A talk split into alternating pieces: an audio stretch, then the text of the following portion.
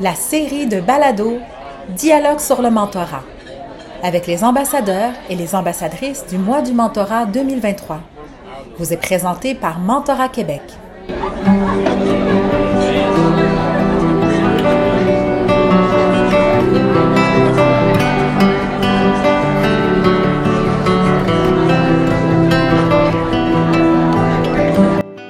Aujourd'hui, nous avons le grand plaisir d'accueillir Madame Maxime Dufour-Lapointe, qui est une de nos grandes ambassadrices du mois du mentorat 2023.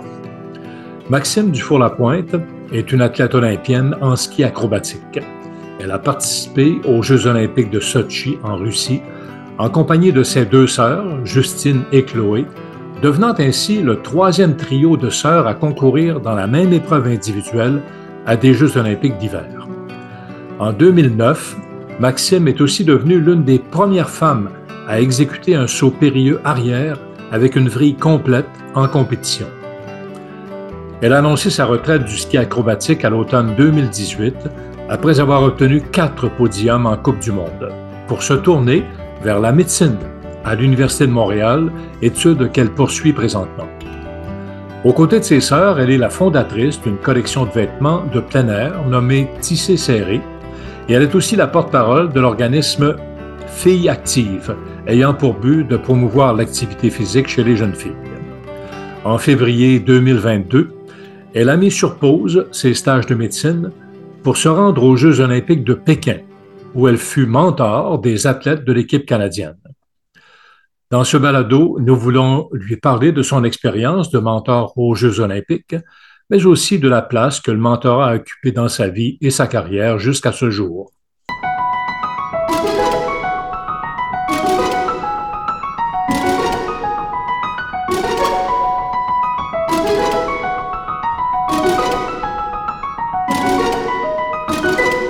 Alors bonjour Maxime Dufault-Lapointe, merci d'être là. Ben, merci euh, de me recevoir, c'est un grand honneur pour moi. Et euh, merci euh, surtout d'avoir accepté d'être ambassadrice pour le mois du mentorat. Alors, euh, comme vous savez, à Mentorat Québec, on a un genre de radar qui fouille constamment l'horizon pour trouver les beaux gestes que des personnes posent dans la vie, comme aller vers l'autre, soutenir les autres, les accompagner dans divers moments cruciaux de leur vie. Et généralement, on les appelle des mentors. Et alors, quand votre implication comme mentor aux Jeux olympiques de de Pékin a été connu, euh, euh, on a cru que c'est important que vous nous parliez de votre expérience pour inspirer euh, le Québec, puis le reste du monde francophone également qui nous suit. Alors, comment est-ce qu'on vous a sollicité pour devenir mentor? Puis qu'est-ce qu'on qu'est-ce vous a dit pour vous convaincre de devenir mentor lors des Jeux olympiques de Pékin? Ah, ben en fait, ça va peut-être vous surprendre, mais c'était plutôt l'inverse. C'est un processus d'application pour devenir mentor. Euh, donc, dans le fond, c'est une offre d'emploi. Euh, euh, c'est bénévole, là, mais dans le fond, c'est une offre de, de poste pour faire partie de l'équipe de mission au jeu qui est en vigueur, qui a lieu depuis, en tout cas, certainement en 2014 mm-hmm. et qui s'adresse à tous les anciens Olympiens. Donc, le mentorat vous intéressait, le mentorat vous intéressait a priori. Là. Hmm? Oui, exactement. Euh, parce que c'était aussi quelque, une relation d'aide que j'avais vécue à mon expérience où j'étais olympienne en 2014. Euh, il y avait Jean-Luc Brassard qui était mentor des athlètes à ce moment-là, qui était lui aussi un ancien athlète euh, en ski boss. Puis j'avais trouvé ses interventions tellement utiles pour moi et mes sœurs. Euh, sa présence aussi, qui était réconfortante, je pense, d'avoir quelqu'un qui allait comprendre ce qu'on avait vécu, avec qui on pouvait partager nos expériences. Et euh, je pense qu'aussi à travers toute ma carrière, pour moi, le d'apprendre de d'autres qui sont passés par là, c'était quelque chose que je trouvais très enrichissant et utile pour, pour moi. Euh, je suis aussi une grande sœur, donc un peu, par définition, ça fait partie de mes réflexes de de, de, de vouloir un peu protéger, avoir une petite protection vers les autres. Fait que oui, pour moi, c'était déjà quelque chose qui m'intéressait beaucoup. Puis euh, quand j'ai vu l'opportunité d'appliquer pour un poste comme ça, ben, j'ai euh, sauté sur euh, l'occasion, puis je suis passée au travers du processus avec d'autres athlètes. En fait, c'est pas inhabituel. C'est ce qu'on fait dans la plupart des organisations lorsqu'on veut recruter des mentors. On fait un, appel à ceux et celles qui sont intéressés à, à devenir mm-hmm. mentor.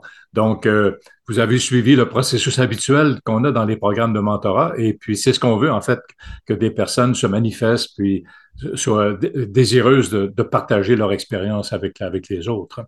Alors, euh, pouvez-vous nous parler un peu du rôle euh, d'une mentor aux Jeux olympiques, puis particulièrement lors des Jeux de Pékin qui se sont déroulés dans un climat un peu particulier? Mm-hmm.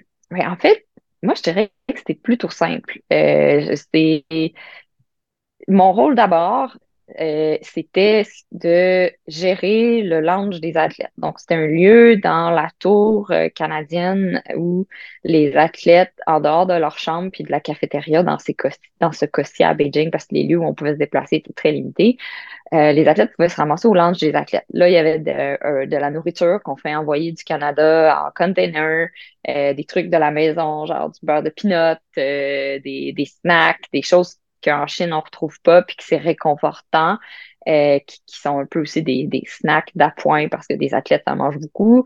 Euh, c'était un lieu avec euh, des télévisions, des, des sofas où ce que les athlètes pouvaient se retrouver et écouter la télé. C'est sûr que c'est un contexte particulier parce qu'encore là, il y avait des mesures un peu de distanciation, même si c'était intra-Canada, il fallait les masques. Mais quand même, on voulait retrouver cette proximité entre tout le monde parce que c'est ça la beauté des jeux, c'est ça que j'ai vécu dans les autres jeux avant. Le lunch des athlètes, c'est un lieu de rassemblement, c'est un lieu de célébration, c'est un lieu de partage euh, d'expérience, de, de, discussion, où ce que euh, on se sent toujours en sécurité et bienvenu, peu importe toute l'équipe. C'est exclusif aux Canadiens. Donc, moi, mon rôle, la meilleure façon que je décrivais, c'est, c'est comme si j'étais hôte d'un party, puis qu'il fallait que je m'assure que tous mes invités se sentent bien, se sentent, euh, qu'il y a du plaisir à être dans mon, dans, dans ma maison de party et qui mangent et qui boivent à leur faim. Que ce soit un café, un petit snack, il n'y a, pas d'alcool, je dis, juste comme qu'il y, ait tout ce qui est pour leur assurer leurs besoins et être bien.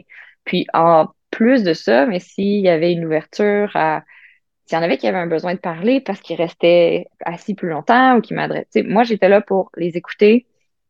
Euh, puis des. À quelque part, je vivais un peu cette aventure-là en parallèle avec eux. Donc, le rôle de mentor, c'est pas un rôle euh, avec un checklist, avec des obligations. C'était vraiment plus un, rôle de, partage. Je suis passée par des expériences olympiques. Vous êtes en train de vivre la vôtre. Puis si vous voulez qu'on en parle, mais je vais vous écouter. Euh, puis c'est pas ma place non plus d'amener des solutions euh, parce qu'il y a des entraîneurs, parce qu'il y a déjà des systèmes en place. Donc, il fallait trouver un peu le. Il fallait que je trouve ma place sans à travers tout ça sans intervenir d'une mauvaise façon. mais euh, en gros, c'était surtout d'être une bonne présence pour tout le monde puis de rendre l'expérience agréable parce que, évidemment, vous apportez votre expérience comme olympienne, mais donc, euh, c'est des habiletés relationnelles ou sociales qui sont surtout importantes dans, dans des rôles comme celui que vous avez joué. Là. Hmm? Absolument. Puis je pense que c'est un, des aptitudes essentielles comme mentor aussi euh, de, de, de, la communication parce que je, pour moi, les meilleurs mentors que j'ai eus, c'était pas des mentors qui m'ont en fait, je pense que c'était des relations où c'est moi qui parlais plus, puis que je me sentais écoutée et dans lesquelles on me posait des questions qui m'amenaient à cheminer. Mhm. Donc, euh, je pense qu'un mentor, pour être bon mentor, il faut avoir des bonnes aptitudes de communication, comme vous dites, pour pouvoir amener l'autre à trouver ses propres réponses. Mhm.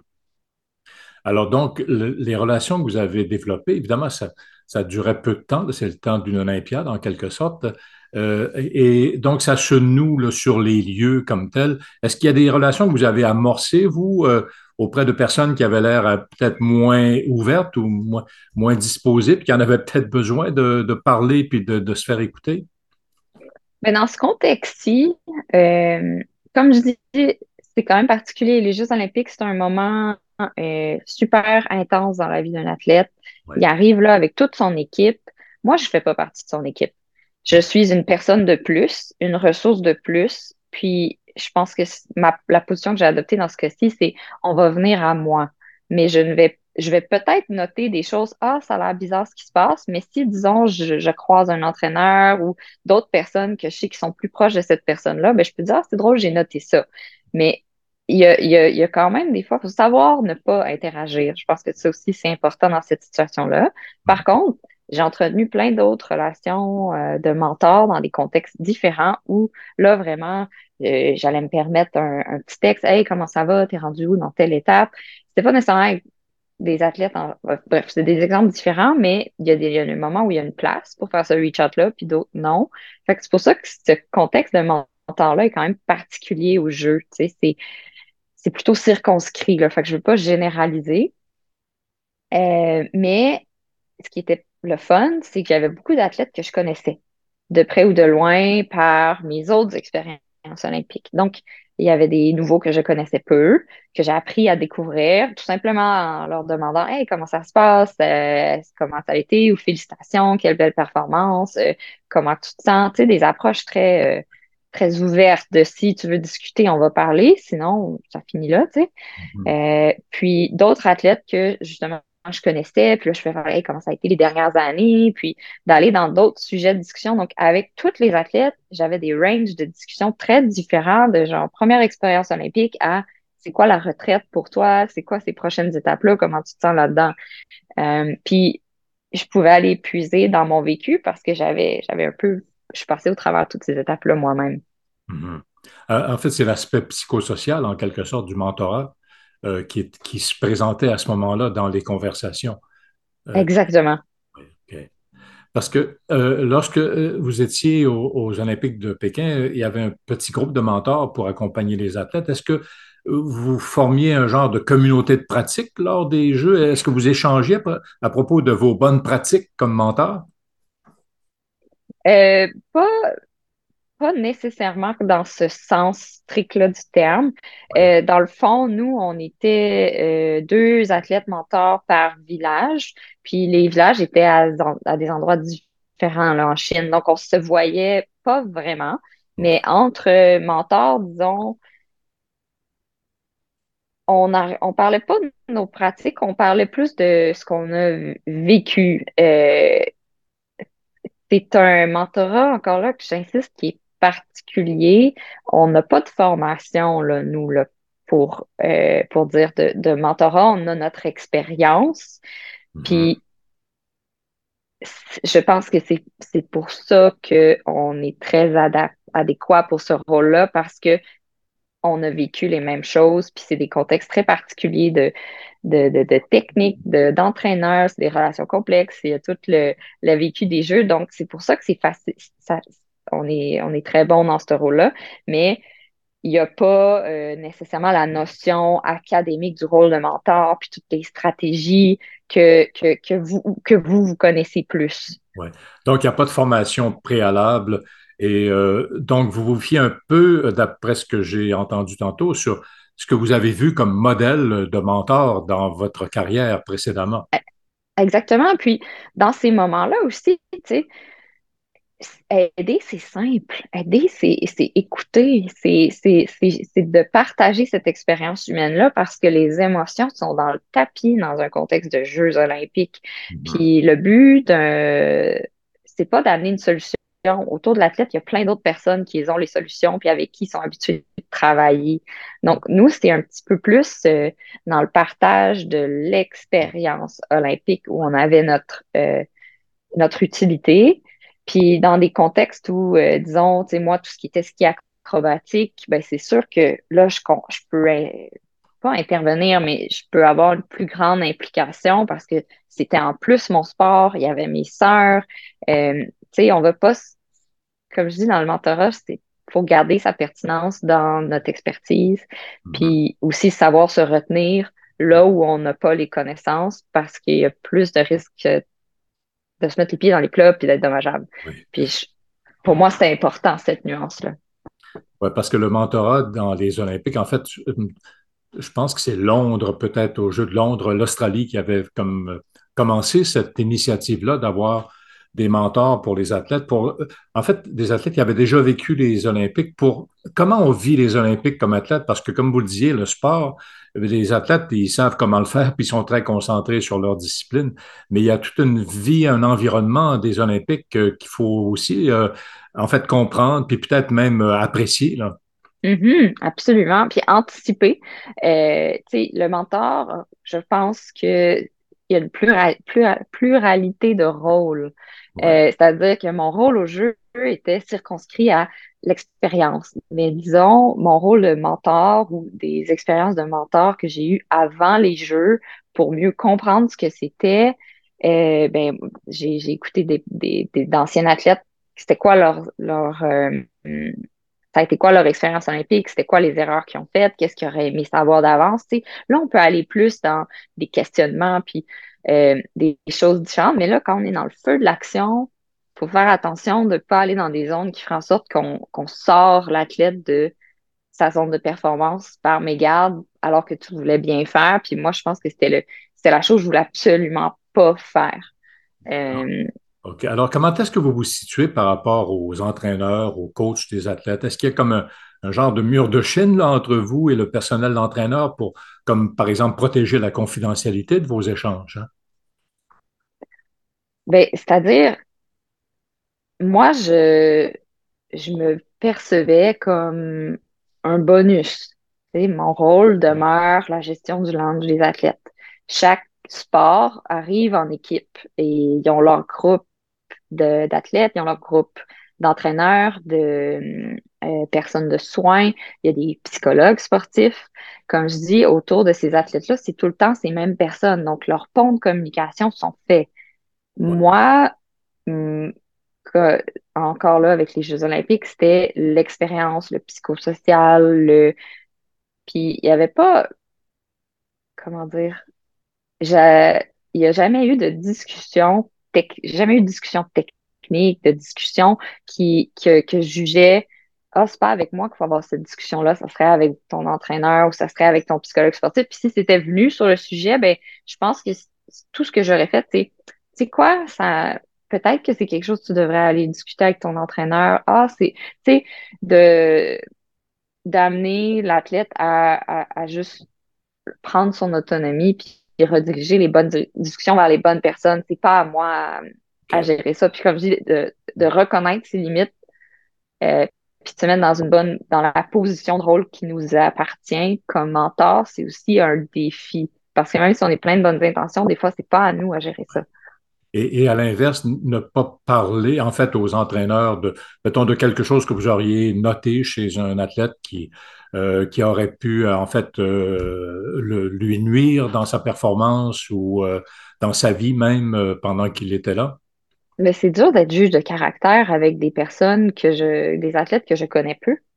Hein? Certains que je connais, mais pas, je ne vais, pas me faire une idée de quelqu'un basé sur une discussion de 15 minutes, Et, donc, je, je dirais qu'il y a des comportements qui sont euh, ou des, des, des, des, choses qui seraient red, des red flags, comme on dit, quelqu'un que je, il a vraiment pas bien, il y a une situation de crise, euh, il y a une quelque chose qui serait vraiment euh, plus inquiétant. Ben là, je, je, me dirigerais vers des bonnes personnes pour dire, je, suis des inquiétudes pour cet athlète-là. Est-ce que vous pouvez aller voir si si c'est fondé ou non. Euh, puis ça dépend aussi de la relation avec les entraîneurs. Comme je dis, il y a plein d'entraîneurs que je ne connaissais pas. Puis de, donc encore là, tu sais, si on me demande pas mon opinion, c'est pas à moi de, de, de nécessairement imposer. C'est vraiment important dans cette situation-là, je pense que de, de, de respecter euh, de reconnaître sont où les zones grises, sont où les limites, puis ce que nous, on peut apporter ou non. Mais à la base, mon rôle revenait à créer un environnement qui était le fun parce qu'à la parce qu'on y pense, les jeux, c'est super stressant. puis d'avoir un lieu de recueil où ce que, oh, OK, j'ai un peu le feeling d'être à la maison. Même, même si c'est, euh, au final, c'est physique, c'est une expérience, ben, c'était ça ma contribution. Puis je pense que ça l'a fait plaisir à beaucoup de personnes, puis ça l'a bonifié leur expérience olympique. un genre d'espace sécuritaire. Hein? Euh, exact, exactement. Oui. Exactement. Est-ce qu'il y a des relations euh, qui sont devenues mentorales, c'est-à-dire qui se sont poursuivies après les Jeux olympiques avec des athlètes? Euh, non, pas, pas propre, non, non, pas proprement dit. Puis c'est ça que je trouve le fun aussi du mentorat, c'est que ça peut être ponctuel. Une relation mentorale, ça, peut être ponctuel. Juste un moment, juste une discussion, quelqu'un qui t'a amené un apprentissage de sa propre vie, ben pour moi, c'est du, du mentorat, c'est juste caché, on s'en rend pas compte, tu sais. Ou le mentorat est aussi longitudinal, on peut bâtir, évoluer avec quelqu'un. Puis il y a aussi une fin. Des fois, on a fini d'apprendre puis de cheminer en parallèle euh, avec euh, un mentor. Puis c'est correct. Euh, donc, pour moi, j'avais pas d'attente. J'allais là en me disant, ben, je vais saisir ce qui va se prendre, qui va arriver au vol. je suis là dans les meilleures intentions du monde. Puis, s'il y en peu importe les besoins, mais je vais essayer de, les combler. d'une part, non, mais mes sœurs euh, ont revu, ont eu des événements post-olympiques, ont revu des athlètes euh, que moi j'avais côtoyés. Mm-hmm. Puis euh, elles m'ont dit Ah, il nous a parlé de toi, il a tellement aimé ça, ces conversations. Fait pour moi, tu sais, ça, c'est mission accomplie. C'était aussi simple qu'une conversation. En fait, il y a un livre même qui a été écrit sur le pouvoir des moments, en fait. Hein. des fois, mm-hmm. c'est une rencontre 15 minutes, puis ça peut marquer des gens pour, pour leur vie, en fait. Hein c'est des, moments significatifs qu'on appelle dans, la vie des gens. Hum. Vous êtes maintenant euh, étudiante en médecine et dans votre témoignage comme ambassadrice du mois du mentorat, euh, vous dites que le mentorat occupe une belle place dans votre parcours. Alors, il y a beaucoup de recherches qui ont été faites euh, à propos du mentorat en médecine pour les étudiants. Toutes les semaines, je vois des, des études qui sont publiées sur le mentorat en médecine. Mais j'aimerais bien vous entendre à propos de votre propre expérience sur le type de mentorat auquel vous avez accès, par exemple, à l'Université de Montréal ou, ou ce qui vous a comme orienté dans votre trajectoire de carrière? Euh, bon, c'est une grande question. Euh, d'une part, je pense que médecine, pour moi, quand j'étais jeune, c'était un peu tout le temps ce que j'ai voulu faire, euh, une espèce d'appel. puis j'ai poursuivi le ski parce que je trouvais que je, je, vivais des choses extraordinaires, puis que je voulais aller au but de cette aventure-là avant de passer au ski, aux études. Maintenant que je suis aux études, pour moi, le mentorat, disons, ça a été encore là sous toutes ses formes. Euh, je trouve qu'il y a eu des belles choses par la faculté et les associations étudiantes. Dans le fond, dans mes premières années médecine, on se fait jumeler avec des étudiants plus vieux que nous. Puis c'est nos, nos parrains marraines ou pères aidants. Donc, des personnes à qui on peut tout le temps poser des questions. Ben, que leur rôle un peu, c'est d'être là. Si tu as des questions, écris-moi. Puis euh, souvent, tu sais, c'était tout simplement par rapport à oh, tel examen s'en vient, c'est mon premier examen, je sais pas quoi étudier. Euh, tu sais, tu parles de toutes tes insécurités, puis là, ben, lui, il est passé par là. Donc, il dit, ben, moi, j'ai fait telle approche, puis tu vas voir, ça va bien aller, euh, tu peux faire telle, telle chose. Donc, des conseils comme ça en cours de route, je pense que c'est quelque chose qui m'a quand même beaucoup sécurisé à bien des, des moments, puis encouragé. Mm-hmm. Après, il y a beaucoup de... Moi, j'apprécie énormément le mentorat informel. C'est-à-dire que la structure d'apprentissage en médecine fait que tu es étudiant, après ça, tu commences tes stages, puis on t'appelle un externe. Une fois que tu as terminé ton doctorat de médecine, euh, puis tu choisis ta spécialité, tu deviens résident. Puis une fois que tu as fini ta résidence, tu deviens patron. Fait il y a toute une hiérarchie, si on veut, mais on se croise tout le temps. Puis on est L'externe est supervisé par un résident qui est supervisé par un patron, puis chaque histoire est révisée avec une de ces personnes-là, puis les prescriptions autorisées. Donc, on est amené à beaucoup discuter ensemble, puis c'est des moments que j'en profite pour dire Ah, ben pourquoi tu as choisi telle spécialité? Euh, qu'est-ce que qu'est-ce que tu aurais aimé savoir comme externe? Donc, j'en profite pour poser plein de questions un petit peu plus euh, élargies que théoriques, là, pour bien comprendre, hey, ça a l'air de quoi cette profession-là? C'est quoi son quotidien? C'est quoi les défis? Puis des choses que moi je vis, puis je m'en aide. tu est-ce que vous avez vécu ça aussi? Est-ce que. Fait que plusieurs. Je pense que je saisis beaucoup des occasions dans le quotidien pour euh, un peu normaliser ce que je vis, valider ce que je vis, essayé d'obtenir un peu euh, d'aide et, de support là-dedans. J'ai mes amis avec qui je traverse ce processus-là euh, en médecine. Donc, je pense a du mentorat. J'utilise plus du mentorat caché euh, et quotidien, plus, mais autant que de, c'est vrai, depuis que j'envisageais vraiment faire médecine, j'ai été mise en contact avec une médecin générale, une médecin de famille qui fait de la médecine sportive parce que je trouvais que c'était cool. Puis elle est super belle personne. Euh, puis j'ai souvent des conversations avec elle à travers mon cheminement parce qu'elle est passée aussi par l'Université de Montréal. Puis euh, donc, j'ai plein de personnes ressources. Puis je pense que pour moi, c'était important d'avoir comme un, un grand filet de support. Un genre de réseau de, de développement, là. Exactement. C'est ça, dans votre témoignage, vous parlez justement, vous dites que c'est mentorat caché, mais c'est un mentorat de, qui se fait de manière plus subtile qu'il n'y mm-hmm. paraît. Et j'aimais beaucoup ce que vous disiez à cet égard-là, parce que à ce moment-là, euh, en fait, j'ai l'impression que vous développez une certaine conscience hein, de, de, ce que vous faites par rapport à ça, autant pour votre développement que pour le développement des autres. Hein. Oui, ben, je pense que ce que j'ai, je retiens le plus de mon expérience dans le sport, c'était un développement personnel.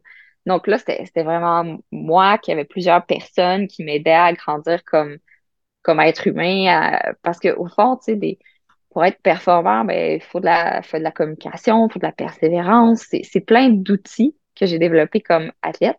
Mmh. Euh, que là, je réalise que c'est la, la, même chose dans le sport. Fait que j'utilise encore cet outil-là. Et puis, pour grandir, ben, il faut, je pense qu'il faut plusieurs personnes pour s'aider. Euh, puis, j'ai un peu juste refait la même mécanique euh, dans, mes études. Mm-hmm. En fait, quand je forme les, les mentorés, euh, j'utilise en fait le ratio 80-20 euh, pour les athlètes. En fait, je montre des athlètes hein, qui ont réussi, bon, qui fournissent 80 sans doute de leur talent, etc. Mais il y a, il y a un 20% qui est l'entourage autour, hein, qui permet mm. à l'athlète de se dépasser, puis d'aller plus loin puis, et de performer. Hein. Mm-hmm. absolument. Je pense qu'on ne bâtit rien de grand seul. Euh, puis mon histoire euh, aussi est, est, celle partagée avec mes sœurs. Euh, je pense pas que je me serais rendue aussi loin sans avoir vécu toutes mes expériences dans le sport sans mes sœurs. C'était tellement. Mhm. On a fait plus grand avec euh, notre force à trois, clairement. Et euh, tout à l'heure, vous, avez mentionné un peu l'apprentissage, et puis j'ai l'impression que votre vie, jusqu'à maintenant, a été une longue suite d'apprentissage cumulatif, parce que devenir athlète olympienne comme vous, ça se fait pas du jour au lendemain. C'est et, euh, et en médecine, c'est la même chose. Hein? Alors, ouais. Donc, vous avez comme euh, il y a une perspective à faire entre le mentorat et l'apprentissage qui sont des micro-apprentissages hein, à chaque fois lorsqu'on parle à quelqu'un ou qu'on on échange avec son mentor. Hein? Totalement. Euh, je, je, pense qu'à travers le sport, j'ai découvert que lorsqu'on se met dans une perspective d'apprentissage, l'échec n'existe plus. Mm-hmm. Parce que quand on, on, manque quelque chose, ben on a appris quelque chose. On a appris que ça marchait pas. On, a appris qu'il faut faire cette chose-là différemment. Puis c'est dans cette perspective-là où on grandit à tous les jours. Euh, moi, je, trouvais que c'est la chose la plus belle au monde. Mm. Donc, même en médecine, je m'attends pas à ce qu'il y ait une fin. il y, aura jamais de fin dans ma vie où je vais arrêter d'apprendre. Donc, je vais, tout le temps être stimulée, je vais tout le temps être un peu challengée dans, dans ma manière d'être, dans ma manière de faire. Puis je pense que le jour où on décide d'arrêter d'apprendre, ben, on se bloque dans, bien des choses. En fait, c'est la stagnation et euh, j'avais entendu un psychologue qui disait justement qu'on n'est jamais fini, hein, peu importe l'âge qu'on a. Mm-hmm. Oui, je pense que c'est beau de vouloir comme constamment grandir, s'améliorer comme personne, euh, puis de, prendre chaque occasion comme un moment d'apprentissage, puis de, d'avancer, euh, d'avancer là-dedans. Alors, je comprends que votre vie est très remplie présentement. Vous étudiez en médecine, ce qui n'est pas simple, ce qui prend beaucoup de temps. Et avec euh, vos deux sœurs, euh, Chloé et Justine, vous avez même lancé votre propre collection de vêtements euh, qui s'appelle Tissu serré. Alors, et je pense que vous faites partie d'un programme de soutien aux athlètes qui sont en transition vers la retraite et j'en passe de ce que vous faites. Alors, est-ce que je, je, me trompe en disant que vous cherchez pas du temps là, pour faire du mentorat dans votre horaire très chargé, mais que le mentorat, ça fait plutôt partie de vous-même, de vos valeurs, que vous êtes toujours comme disposé à utiliser votre expérience pour aider les autres? Oui, je pense qu'on peut, on peut dire ça, c'est bien dit. Euh, ouais, je crois que j'aime essayer d'éviter aux autres de passer par les chemins que moi j'ai vécu en, un peu avec des, des gentils, euh, des gentils avertissements. Non, mais ouais, ça fait, je pense que c'est quelque chose qui m'interpelle, qui fait partie de moi. Euh, je trouve ça beau. c'est, au fond, c'est, c'est du partage. Je suis pas là pour dire aux gens euh, quoi faire, comment le faire. je, je, crois aussi que j'ai eu des belles expériences de, de coach, de mentorat qui, qui m'ont appris à devenir autonome, puis à penser par moi-même, puis à me challenger là-dedans. Et, je trouve que c'est la, c'est juste beau pour une personne d'être d'être à ce point, de le vivre comme ça.